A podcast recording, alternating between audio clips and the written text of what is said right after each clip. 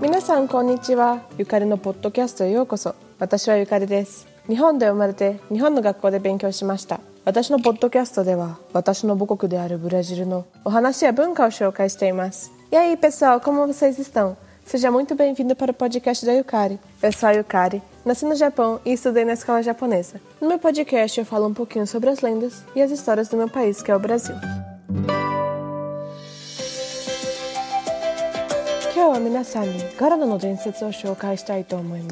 Hoje eu vou estar contando a lenda do Guaraná. Aguiri era o índiozinho mais alegre da sua aldeia. Alimentava-se somente de frutas e todos os dias saía pela floresta à procura delas trazendo-as num cesto para distribuí-las entre seus amigos.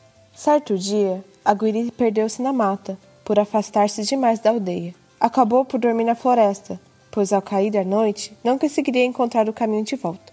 Jurupira, o demônio das trevas, vagava pela floresta.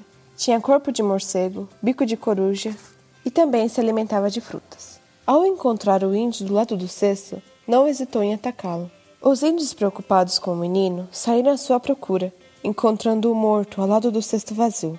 Tupã, o deus do bem, ordenou que retirasse os olhos da criança e plantasse sobre uma grande árvore seca. Seus amigos deveriam regar o local com lágrimas até que ele brotasse uma nova planta, da qual nasceria o fruto que conteria a essência de todos os outros, deixando mais forte e mais felizes aqueles que o comessem. A planta que brotou dos olhos de Aguiri possuía semente em forma de olhos, recebendo o nome de Guaraná. ハギリは村の中で一番喜びあふれる少年でした。彼はフルーツしか食べなかったので毎日フルーツを探すために空のカゴを持って森に探しに行っていました。ある日アギリは村から離れすぎたので迷子になってしまいました。